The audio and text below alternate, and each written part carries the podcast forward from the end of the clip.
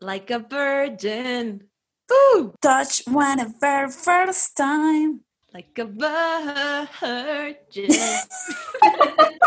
Qué fuerte, la canción de virginidad más conocida de todas y fue cantada por la mujer más sexual de la época. Gracias, Madonna.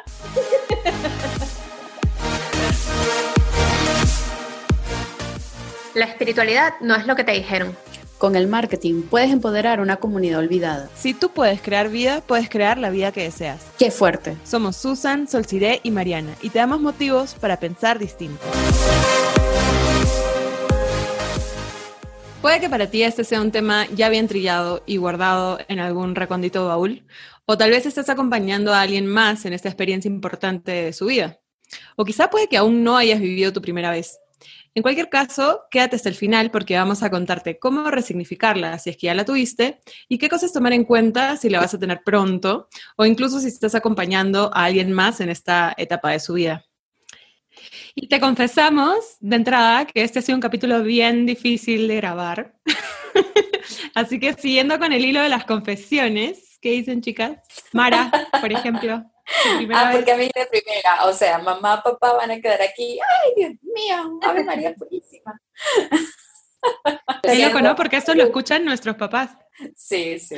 Hola, papá. bueno, sí perdí mi virginidad. A ver, mi anécdota. Eh, mi anécdota es bien rara o es bien calculadora, por así decirlo porque yo eh, desde, adolescente pues me imaginé no hacerlo con una persona que no estuviese yo 100% enamorada porque decía, si me voy a enamorar 100% de esta persona y después voy a perder mi virginidad, pues voy a quedar súper enganchada de esta persona y no quiero hacerlo, ¿no? Más bien quiero a alguien que me haga sentir cómoda. Entonces, a los 18 esa fue mi edad en que perdí este, mi virginidad, pues lo hice con mi pareja en ese momento, pero era una, una persona que yo me sentía muy cómoda, teníamos una buena química, pero no es que lo amaba profundamente, ¿no? Este, José Ignacio, si estás escuchando. José Ignacio. sorry, sorry por esto. Pues me sentí súper cómoda y la verdad es que fue bien, bien raro todo el proceso pero fue lindo, en general fue lindo.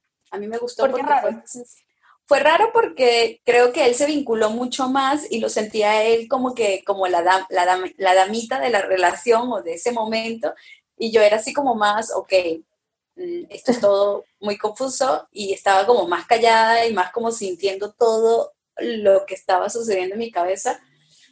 Este, y él era así como que nos estamos conectando, somos uno ahora, ¿sabes? No me llames, bebé, yo te llamo a ti. no, no tan así.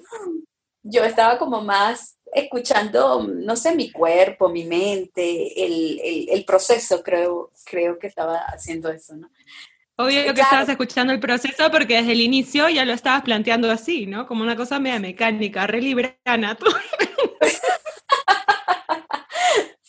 sí, pues, no, porque que no quería que, es que todas mis amigas, o la mayoría de mis amigas que perdían la virginidad, después salían con el corazón roto y partido y llorando por los rincones, yo a él lo amo, me la quiero entregar por el resto de mi vida. Y yo así que sí, yo no quiero eso para mí.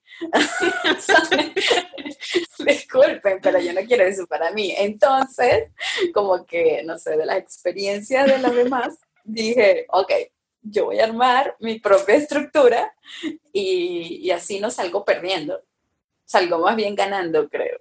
Y en realidad creo que eso, eso, eso fue lo que sucedió. Igual fue una relación, fuera de otras cosas que sucedieron, fue una relación este, simpática que recuerdo con, con por lo menos un 60% de, de cariño y, ya pues, pero... Hasta porcentaje le puso. Sorry. Mara dijo, Sorry, salgo perdiendo, salgo perreando. Mara, qué lindo.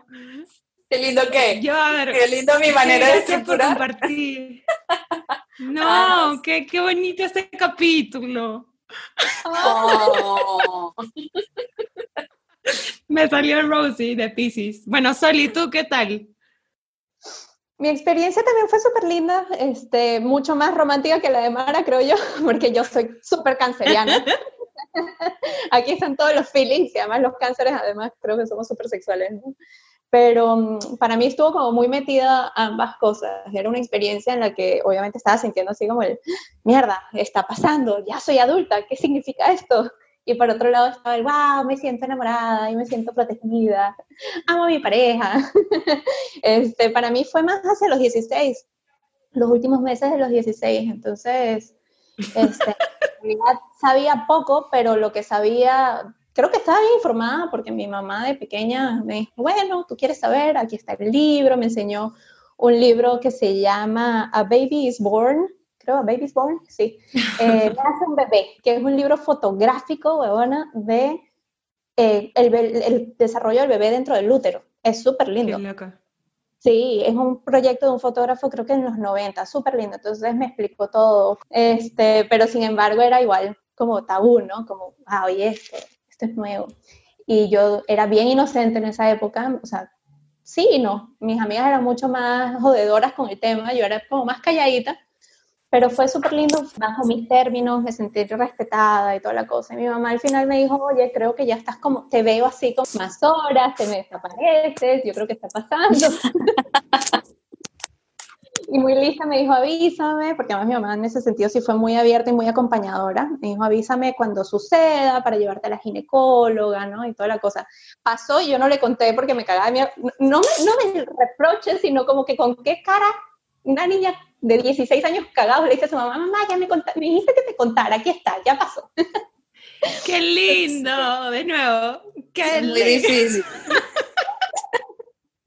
¿Qué pasa, Susan? Oh, no, pero qué bonita esa conexión, qué bonita esa conexión con tu mamá. Y creo que esto va también para las, las mamás que pueden estar escuchando, las, digamos, alguien que acompañe a alguien más pequeño. Al final daremos recomendaciones al respecto.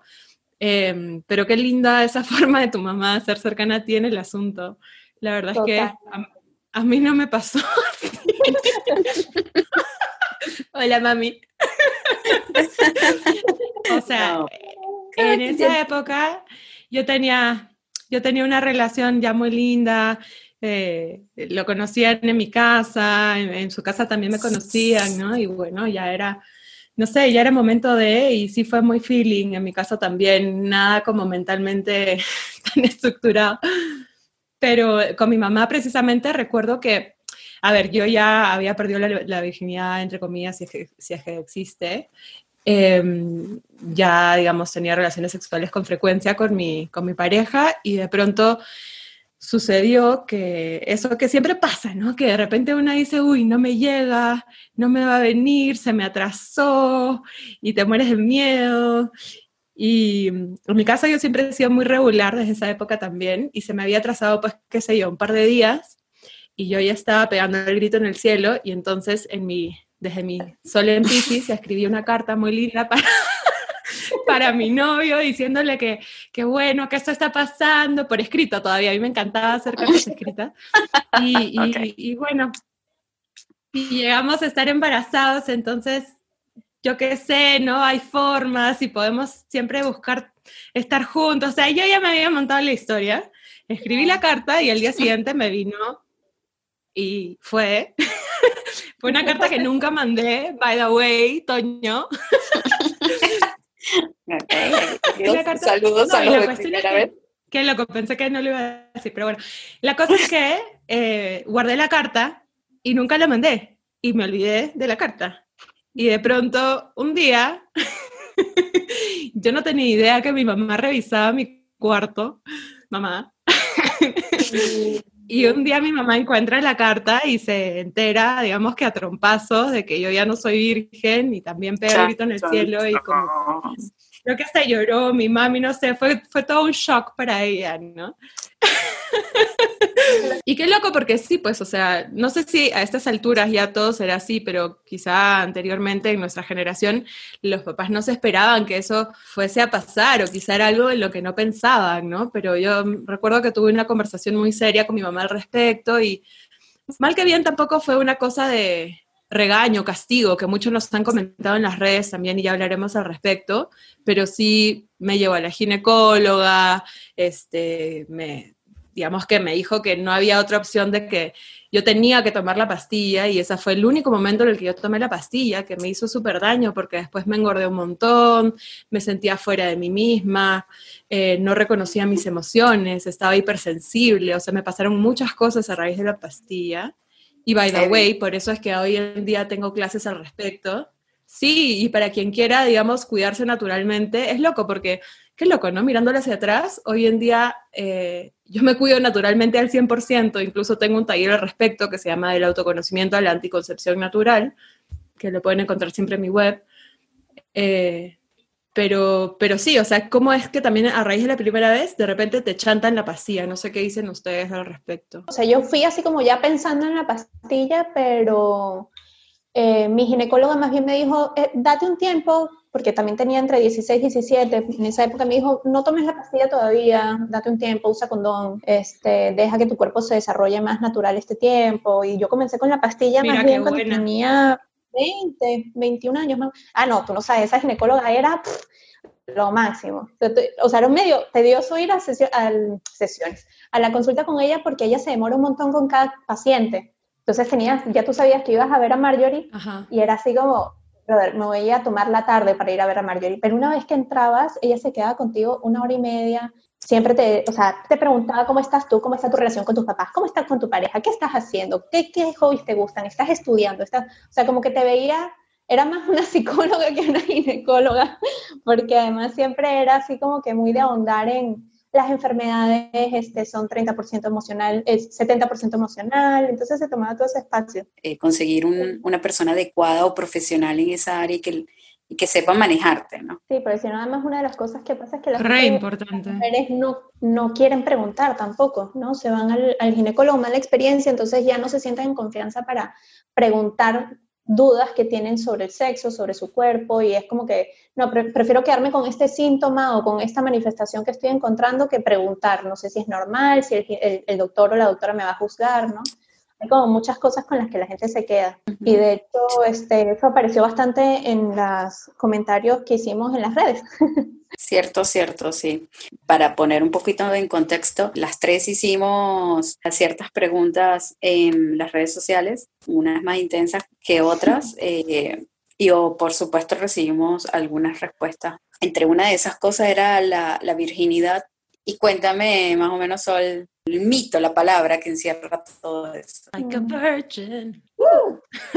Sí, la virginidad es un tema, porque de hecho, Mara, tú lo dijiste, sí, mamá, perdí mi virginidad esta sensación de perdí, la tenía, ya no la tengo, qué significa, y, marca como un hito muy fuerte para las mujeres que viene con mucho yugo, ¿no? Porque, o sea, sí, de hecho, todo, todo este momento de iniciarte sexualmente es importante, marca un antes y un después, hay mucha tela para cortar ahí, pero el tema de la virginidad siempre más bien viene con culpa, o sea, piensas en virginidad y piensas en una mujer pura, ¿no? A las que si, vamos a, películas de brujería y cosas, sacrifican una virgen, porque es pura y es la conexión con Dios.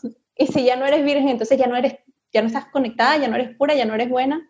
Hay muchas ideas alrededor de esto que tiene que ver, obviamente, bastante con la iglesia y con ideas bastante eh, ya no actualizadas, no anticuadas, pero que sigue siendo, no sé, importante en la sociedad de alguna forma. Entonces, sí, es importante. Total. Quizá también con la idealización de la, de la virginidad, ¿no? Que fue otro tema que también salió por ahí en las redes.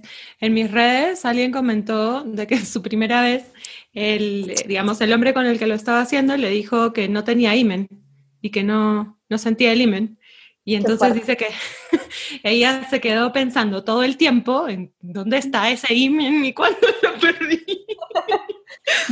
Que me pasó y no me enteré.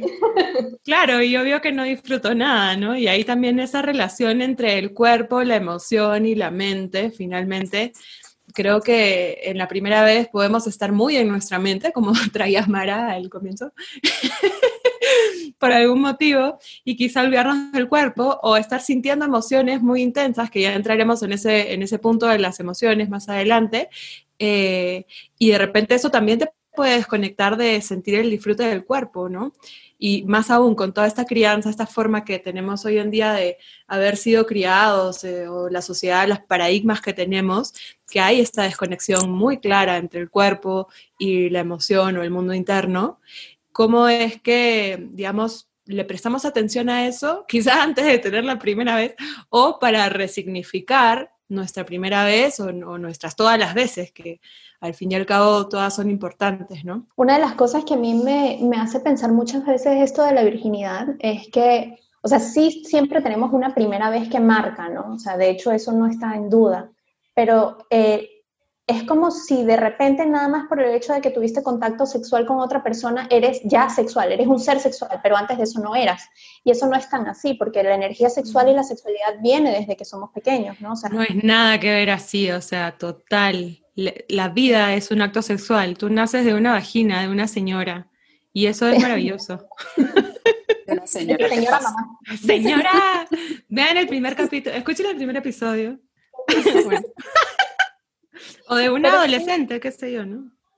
Sí, o sea, de quien, o sea, de, hecho, de una mamá, de una mujer y que es un acto totalmente sexual y que tú vas experimentando, a lo largo de tu vida, o sea, incluso si eres o no consciente, ya lo hemos nosotras conversado y de hecho en las redes a mí me sale mucho, eh, de, las preguntas que hice, varias mujeres me cuentan que su primera vez, de hecho como ustedes dijeron en, sus encuestas, eh, muchas dijeron oye, no me gustó, no fue como yo quería, debía haber esperado, porque yo hice una pregunta, ¿qué le dirías a tu yo de ese momento, no?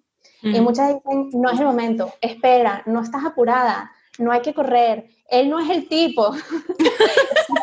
Ah, pero es una cagada, no te metas en ese pedo. ¡Ay, qué feo! Sí, pero es como, yo siento que es como parte de cómo nosotros nos vamos experimentando y descubriendo, ¿no? Sí, pero sí, retomemos un poco el tema de que todo es un acto sexual. Todas las mamás, sobre todo con hijos varones, ven que los niños tienen erecciones cuando los bañan. O sea, hay una respuesta sexual del cuerpo siempre. Nosotras incluso, lo hemos comentado cuando hemos estado hablando de este episodio, el momento en el que descubrimos la masturbación o el placer, también en la infancia. O sea, no es nada más el momento en el que ya entró un pene, oficialmente soy sexual. Exacto. claro, ahí la virginidad se expresa claramente como un mito, ¿no? Y algo que tiene que ver más que ver como con la idea de la pureza, que tampoco es así. Mujer, no porque tienes sexo quiere decir que ya no eres pura.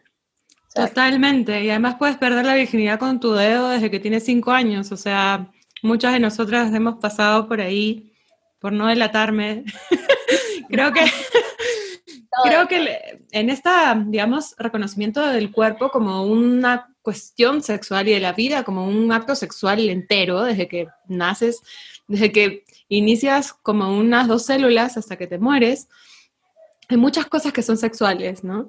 Entonces, em, pero eso tampoco no quita el hecho de que, digamos, entre comillas, la pérdida de la virginidad, o sea, la primera vez de lo que estamos hablando aquí en este capítulo, sea una suerte de ritual iniciático donde ya te inicias a ese momento de conexión con un otro, de sentir otro cuerpo en ti. Yo me acuerdo que yo me moría de ganas de saber lo que era eso, pero desde hace mucho tiempo atrás, antes de tener mi primera vez, y era una cuestión muy soñada, muy esperada, muy deseada.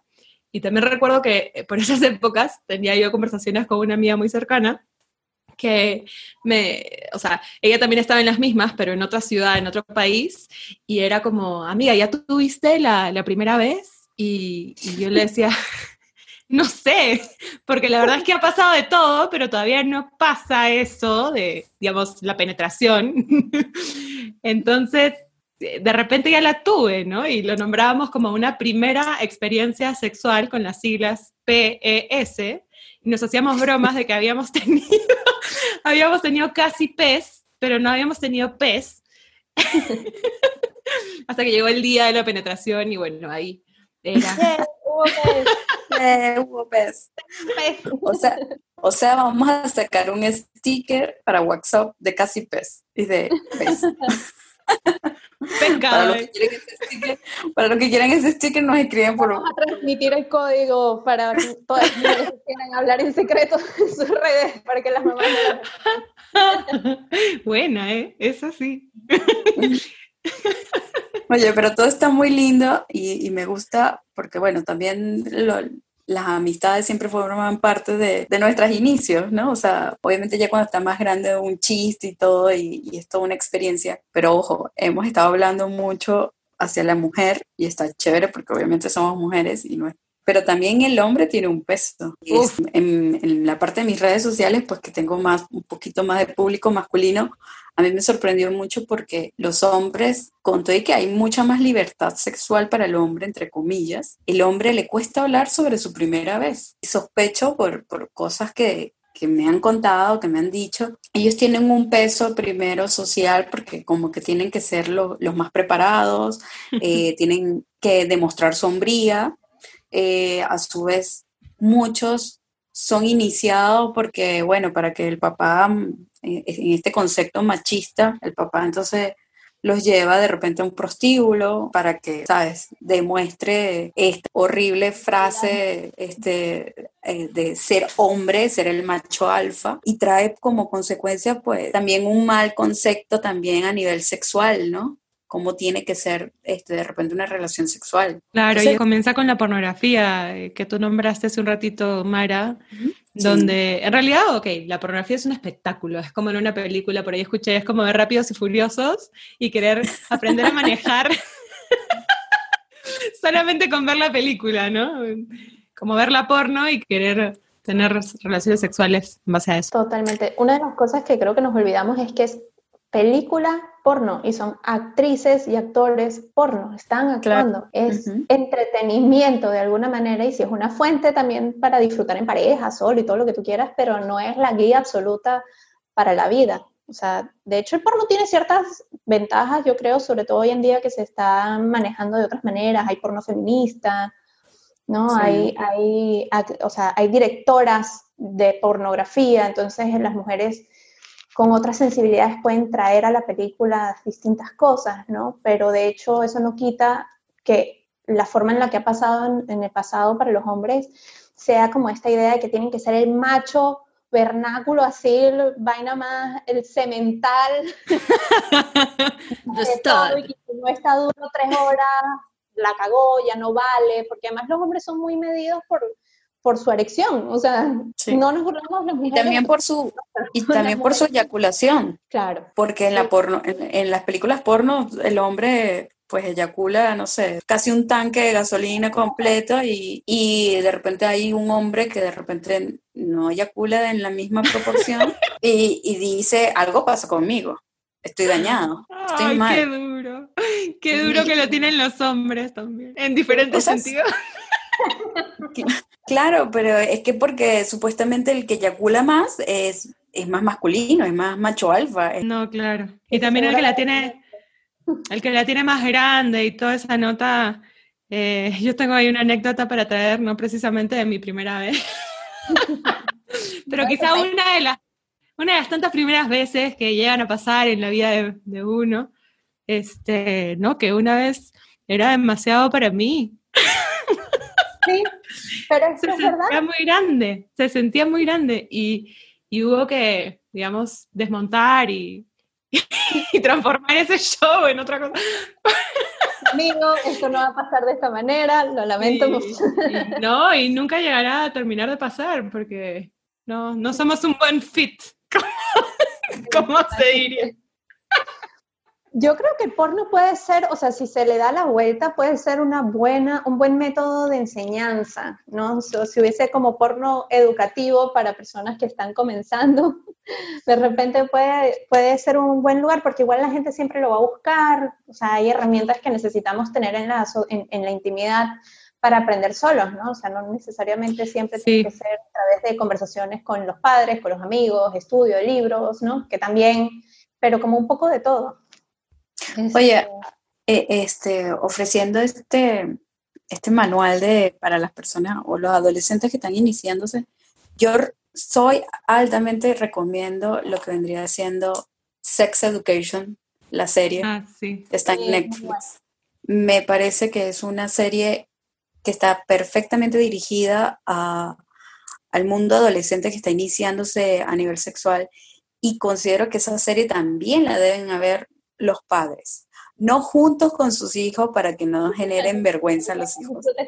Pero sí que, claro, que disfruten porque, bueno, hay escenas un poco heavy y de repente un adolescente con su mamá o con su papá ahí, pues no la, de verdad no lo, no lo va a disfrutar. Este, pero que, lo, que los padres también vean esta serie y así poder tener de repente que comiencen a hablar cosas de los capítulos, ¿no? Hay capítulos importantes, por lo menos para la mujer, de, que se conozca, que primero sepa qué es lo que ella quiere. Es una buena serie para, hablar en general de todo referente a, lo que se vive. Totalmente. Una de las cosas que hace la serie es mencionar, o sea, no mencionar, sino que te pone distintas eh, situaciones en las cuales desde el punto de vista de las personas que se inician o se iniciaron, pero adolescentes, digamos, personas jóvenes, y hablan mucho sobre las emociones. Entonces eso es súper bueno porque no solamente es un display sexual de qué tan, qué tan viril eres, qué tan mujer puedes, tantos orgasmos, qué tan bueno tu sexo, sino oye, ¿cómo te sientes? ¿Cuáles son tus miedos? ¿Cuándo te sientes vulnerable? De repente cuando dices, no, sí, yo me siento súper bien y por dentro te estás cagando de miedo. Y hay muchísimas emociones alrededor de la sexualidad, sea la primera vez o no. O sea, siempre es una carga emocional bastante grande y no una carga en el mal sentido, sino en cantidad. Digamos como, ya que estamos hablando de primeras veces, una de las cosas que salió mucho en las redes eh, era, la, era la culpa. O sea, la cantidad de mujeres que sintieron culpa por haber tenido relaciones sexuales y de distintas edades, porque yo hice también preguntas de edades y lo más jóvenes que me han salido son 13 años, pero no necesariamente solo son las que tuvieron relaciones a los 13 que sintieron culpa.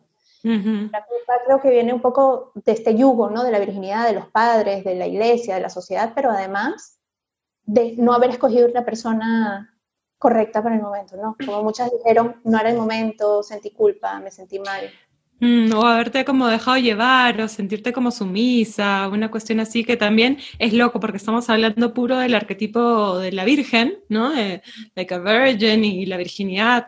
Y bueno, astrológicamente esto es Virgo, pero tenemos una concepción de Virgo que es recontra distinta de lo que originalmente significa Virgo o la idea de la virginidad, que originalmente la virginidad era una mujer que es libre, que no está casada y que utiliza su cuerpo como ella quiere, ¿no? O sea, que es libre de estar con quien quiera, porque obviamente tienes que probar muchas cosas antes de poder comprometerte con alguien, ¿no? Y en ese sentido, bueno, yo tengo una investigación astrológica.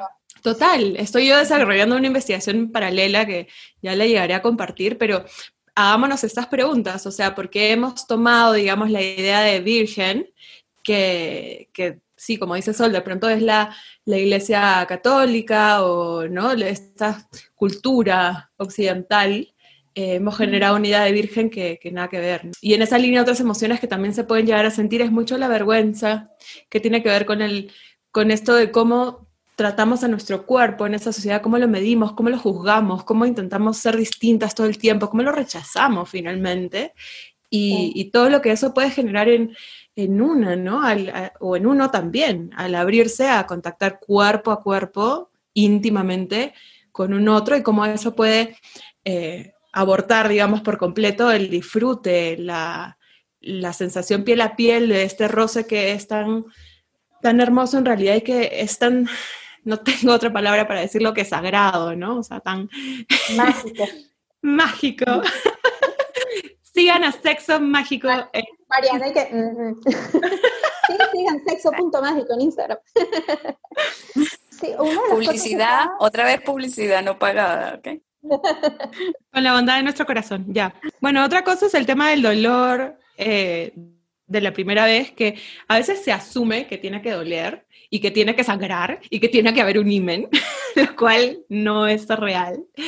Eh, puede llegar a causar dolor y sobre todo cuando no hay una excitación completa, una, buena excitación previa, ¿no? Los, digamos, los previos que son tan importantes. Y yo creo que incluso en la primera vez, algo que yo también eh, me diría a mí misma, tomando esta pregunta de Sol, es, oye, relájate un poquito más eh, y, siéntelo y... pero bueno, no sé si esto es algo, digamos, cultural o qué, o es por ser la primera vez que obviamente va a haber una cierta cantidad de tensión dentro de una y no esperemos que sea pues lo más disfrutable la primera vez, ¿no? De repente eh, la segunda y la tercera y la cuarta van a ser pues mucho mejores, ¿no? Totalmente, o sea, no tenemos que olvidar que la primera vez nosotros somos novatos, pues estamos aprendiendo, entonces tenernos un poquito de paciencia y tolerancia y, y aceptación en el momento es válido porque somos jóvenes, o sea, más adultos, porque también dentro de las, dentro de las encuestas me ha salido chicas que han tenido su primera relación sexual recién a los 29 y me parece importante también poder darle luz a eso porque todo el mundo pone el, el típico peer pressure, ¿no? La presión de las amigas. Ay, tienes 18 y todavía eres virgen. O sea, es terrible.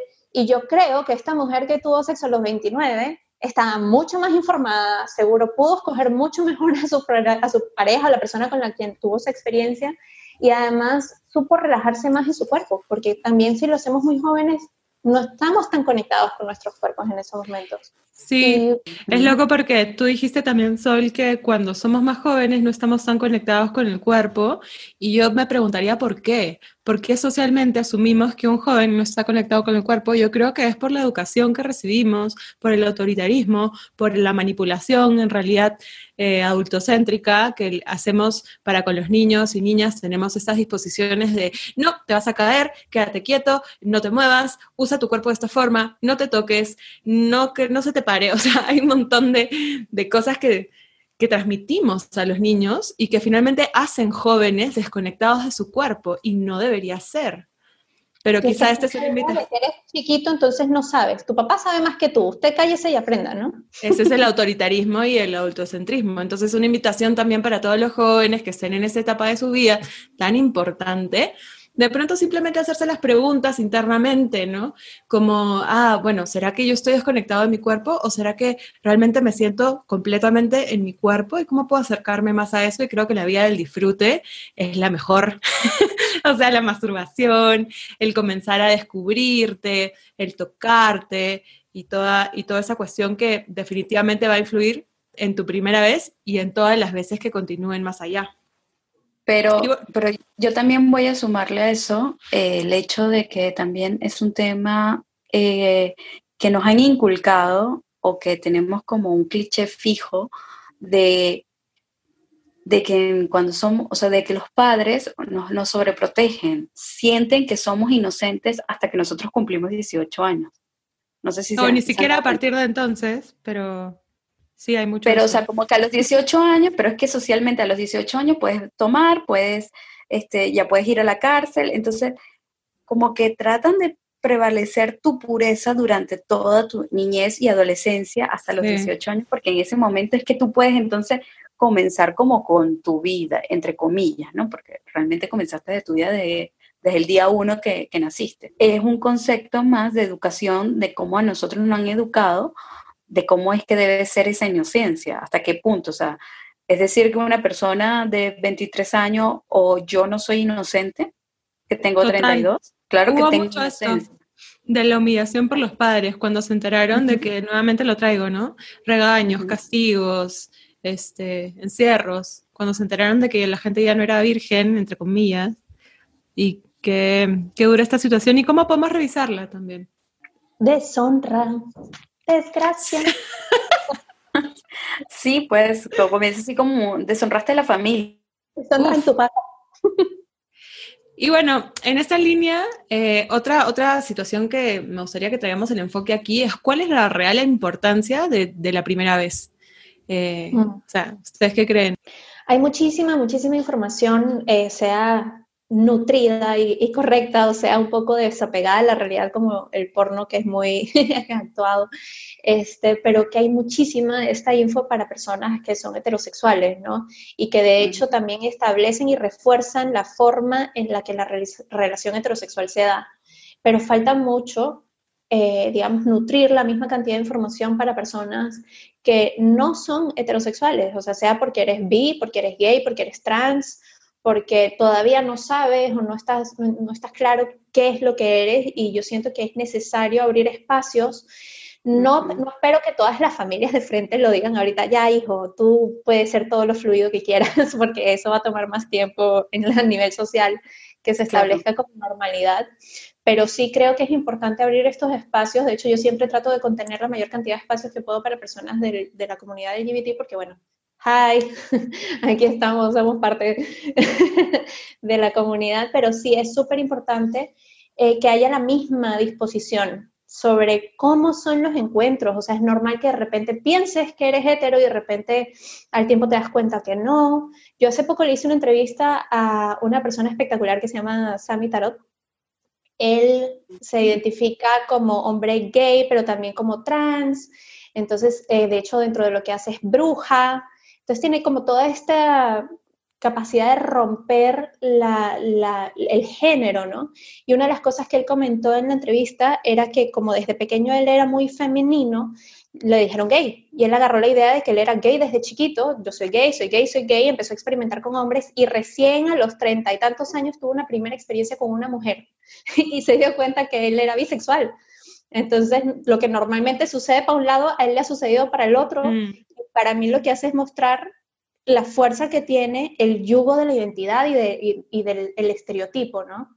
Total, y entonces eso puede generar muchos traumas también. Esto que, dices, eh, no sé si es frecuente, no sé qué tan frecuente es, pero yo sí lo he escuchado también por otros lados, de una persona que se asume gay toda su vida y que luego se descubre bisexual o se descubre que incluso le gusta más eh, las mujeres o los hombres, ¿no? El, el otro género que supuestamente no le gustaba tanto. Creo que también eh, está bueno nombrar un poco aquí eh, esa especie de traumas o memorias dolorosas que pueden acumularse gracias a una primera vez que no fue lo que uno realmente quería o esperaba o deseaba. Incluso, y hay que traerlo, y vamos a abrir aquí un nuevo tema que ya podremos tocar a fondo en otro capítulo. Eh, y un poco pidiendo como permiso a la audiencia porque nos han comentado mucho, ¿no? Que dejan temas abiertos y en realidad la idea es dejar un poco las preguntas ahí para que ustedes se las puedan seguir haciendo. E incluso nos pueden ir respondiendo esas preguntas a través de las redes sociales siempre y vamos a estar teniendo un diálogo aquí. Em, así que bueno, abriré otros temas que Total, que se vincula muchísimo con, con, esto de las primeras veces, porque una primera vez puede no ser, eh, digamos, lo que tú querías, en distintos niveles. O sea, puede ser incluso una violación una primera vez. Y eso de todas maneras genera una memoria traumática que luego hay que resignificar. Y ya pasaremos al, último punto que ya viene a continuación, que es, son estas recomendaciones para las personas en todos los momentos de la vida, ¿no? Em, pero definitivamente otra pregunta que apareció mucho en mis redes sociales fue, ¿Cómo influye la energía del otro en tu vida? y es algo que siempre me preguntan, Sol, seguramente a ti también. Total. ¿Cómo, no? O sea, los famosos... Siete años. los famosos años de, estar sucio con la energía. porque me contaminó la otra persona. Pero, pero poniendo a las personas que no están tan atentas a eso, o que no tienen idea eso de que esas energías que se quedó siete años. Hay unas que sí que, pero tienen el mito, ¿no? Entonces, y hay otras que desconocen eso. Pónganlo por favor en contexto para la, los que sí y los que no. Bueno, hay un mito de la New Age, se cree, de, que cuando tienes intercambio sexual con alguien, la energía de esa persona se queda en ti durante al menos siete años hasta que se se depura, ¿no? Que es otra forma de entender que hay un vínculo muy concreto que involucra, como decíamos, no solamente tu cuerpo, involucra tus emociones, tu energía, tus pensamientos, involucra todo tu ser, pero a veces se toma así un poco como al pie de la letra y se siente como una especie de maldición, como decía Sol, de que me quedo siete años cochino con la energía de esta persona que resultó ser tóxica y qué horrible. Tengo que purificarme, por favor. Y cómo me lo quito y me meto un ajo. Este, hay un montón de rituales. Sí, yo siento que esta, este mito tiene una, una, base hasta de hecho científica, porque de hecho tus, las células de tu cuerpo, las células que tardan más tiempo en renovarse, tardan siete años. Entonces, cada siete años, incluso mira cómo se enlaza también con la, con la idea de que cada siete años hay una etapa energética nueva, cada siete años pasa algo que te, como que te marca a los 7, a los 14, a los 21 y así para adelante, este, es bien interesante, pero no quiere decir que porque eso sucede así naturalmente tú no puedes hacer más nada y por 7 años vas a estar maldito para toda tu vida. ¿no? O sea, hay formas en las que nosotros... Claro, los años. Y no nos damos cuenta cuando pensamos desde esa, desde esa perspectiva que en realidad nosotros, más allá del contacto, el contacto, el contacto sexual, siempre estamos en intercambio energético. O sea, no necesitas que una persona tenga sexo contigo para tú absorber Totalmente. o darle de la tuya. Solo que eh, obviamente a nivel sexual es mucho más profundo. Pero sí hay muchas cosas que se pueden hacer para que no sea los siete años. Bueno, eso es obviamente un tema para que la gente investigue más.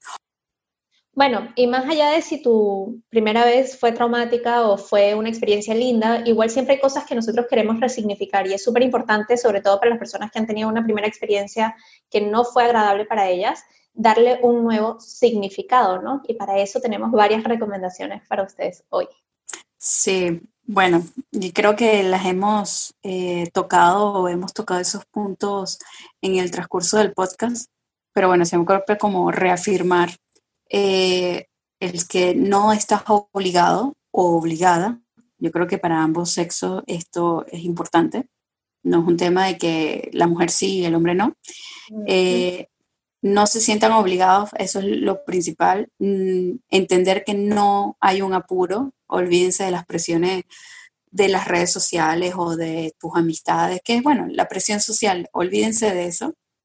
Eh, traten de tomarlo cada cosa a su tiempo, eh, poner límites, de repente si te investigas y decir en qué te sientes cómoda y de repente de comenzar desde ese punto, ser, ser honestos, ser honestos con la persona con la cual vas a dar el paso, probablemente, obviamente va a haber un momento de nervios, de confusión, de, de emociones encontradas, pero si eres honesto con esa persona, yo creo que es importante, ¿no?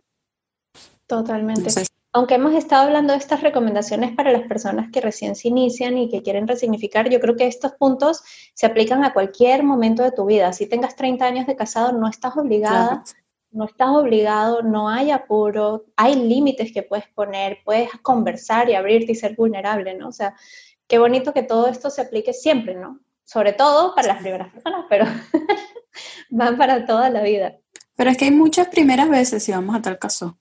O sea, fuera de eso, eh, creo que por eso también entra para, para el resto. Hay primeras veces de, como otras parejas también. O sea, fuera de, de, que iniciaste una relación con cualquier otra persona, creo que también de, para tener una buena comunicación sexual, también tienes que hablar con la sinceridad. También tienes que poner límites. Y las primeras veces, de hecho, no nada más con una nueva pareja, sino con una persona con la que ya tienes tiempo, puedes tener primeras veces. La primera vez que lo hiciste en el mar, la primera vez que lo hiciste, no sé, después de X tiempo, siempre puede sentirse. Yo creo que es un tema un poco de, conciencia y de cómo nos acercamos al momento, poder darle, al, resignificar una experiencia, darle una importancia de nuevo a un momento que de repente puede haber sido ya monótono o puede ser como, bueno, tantos años en esto, ¿no? O para las personas que han tenido, como estábamos contando, estas experiencias traumáticas y la quieren resignificar, es un poco entrar en un estado de conciencia en el cual te tomas el momento y te das el espacio y el permiso a ti mismo de decir, quiero volver a experimentar esto de la forma más vulnerable y la forma más abierta posible para mí, dándole la importancia que siento que tiene. Entonces, resignificar algo es tomar el significado que tiene y cambiarlo, porque de hecho nosotros tenemos un montón de experiencias que vivimos y que están muy marcadas más que por la experiencia en sí, es por lo que significó para nosotros. Y si nos damos cuenta, hagamos el ejercicio, pensemos en algo que pasó hace mucho tiempo, que era súper, eh, no sé, dramático para nosotros y que hoy en día lo vemos y decimos, mm, fíjate, ya no es así entonces, cuando eso pasa, pasa mucho porque hoy en día algo cambió, entonces el significado cambió y resignificar es eso, o sea, nosotros podemos tener experiencias diferentes todo el tiempo. Y una de las cosas que les puedo recomendar a las mujeres, sobre todo que están oyendo esto ahorita, es un programa que tengo que se llama Meditación Multiorgásmica. ¿Por qué? Porque es importante descubrir lo que significa el placer para nosotros y cómo nosotros nos permitimos sentir placer, entregarnos a, esa, a ese momento no solamente de disfrute sexual, sino de placer corporal, o sea, cómo yo me permito ser feliz, sentirme plena y llena en este momento, ¿no? Yo creo que eso es súper importante para que nosotros podamos, digamos, tomar el control de nuestra sexualidad y nuestro disfrute. Tal cual. Yo quería un poco traer como las recomendaciones para las personas que estén en el, en el momento de acompañar a otros, en este momento, sean mamás, papás, o sea, que estés acompañando, qué sé yo, a tu sobrino o a tu hermanita menor. Eh, un poco Mara dijo al comienzo, ¿no? Cuando dio sus recomendaciones para las personas que recién inician, Mara dijo que todo a su tiempo. Y a mí se me vino muy fuerte esto de, pero ¿cuál es el tiempo? Y esa es una pregunta que seguramente todos hemos tenido antes de la primera vez y las personas que están a punto de iniciarse también la tienen. Y mm, yo quiero decir para las personas que estamos, para todos nosotros, ¿no? Que el, tiempo es en realidad el que internamente tu, como decía Sol, tu placer, tu disfrute, tu cuerpo, tu ser entero, que no vas a diseccionar por partes, sino vas a decir que tu mente es una cosa y que tus emociones son otra. Todo tu ser está sintiendo que este es el momento, y a veces es un poco, digamos, bastante difícil acompañar a la juventud en esos momentos porque uno habla de las hormonas, que si están muy, ¿no? Hormonizados, que si están muy excitaditos. y es, a ver, un momento, pongámonos en la piel de esos muchachos y muchachas, nosotros estábamos igual de alborotados y excitados y hormonados y todo lo que quieran. O sea, esto es natural, es parte de la vida tal cual, porque la vida es una experiencia sexual. Entonces, ¿qué es lo que pasa? Que nuevamente, si tienes a unos jóvenes que han sido niños, que han sido reprimidos, que han sido, digamos, eh, educados bajo esta sentencia de que la pobreza es una cosa y la toxicidad o, el, digamos, el sexo es sucio y todos estos paradigmas que tenemos, entonces vas a tener adolescentes muy confundidos, muy que no sabemos eh, conectar con ese tiempo natural que está dentro del cuerpo. Y bueno, habrá que acompañarlos también en, ese, en ese descubrir interno una de las personas en mis redes, de hecho varias personas comentaron algo así como que eh, lo que les hizo feliz de su primera vez fue haber podido elegir cuándo y con quién. Y yo quiero que todos aquí nos pongamos eso como lema, digamos, como gran pantalla dentro de nosotros, ¿no? Elegir cuándo y con quién. No que lo elija tu mamá, no que te diga otra persona que te está forzando, no que la presión social. Y como padres y madres y personas que acompañamos a otros, también saber que ellos tienen derecho a elegir cuándo y con quién. Y eventualmente ese es el mejor de los escenarios, porque si ellos no eligen, entonces alguien más eligió por ellos.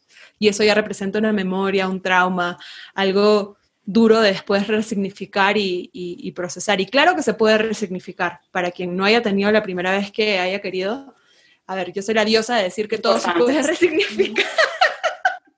todo. no, pero... estoy diciendo eso. no, o sea, es, más. Me parece que es importante eso que estás diciendo de, para las personas que de repente no tuvieron el poder o, o el momento para decidir cuándo y con quién, porque, bueno, X situación y que tengan también entonces ahora poder ellos crear el, el, el espacio de poder ellos redefinir su primera vez, creo que es importante. Importantísimo, porque para poder acompañar a otro ser humano que está viviendo ese proceso, tu proceso tiene que estar eh, resignificado, como decimos, ¿no? Tranquilo, claro, feliz. Tú mismo tienes que experimentar la vida, la sexualidad de una forma placentera y, disfrutable.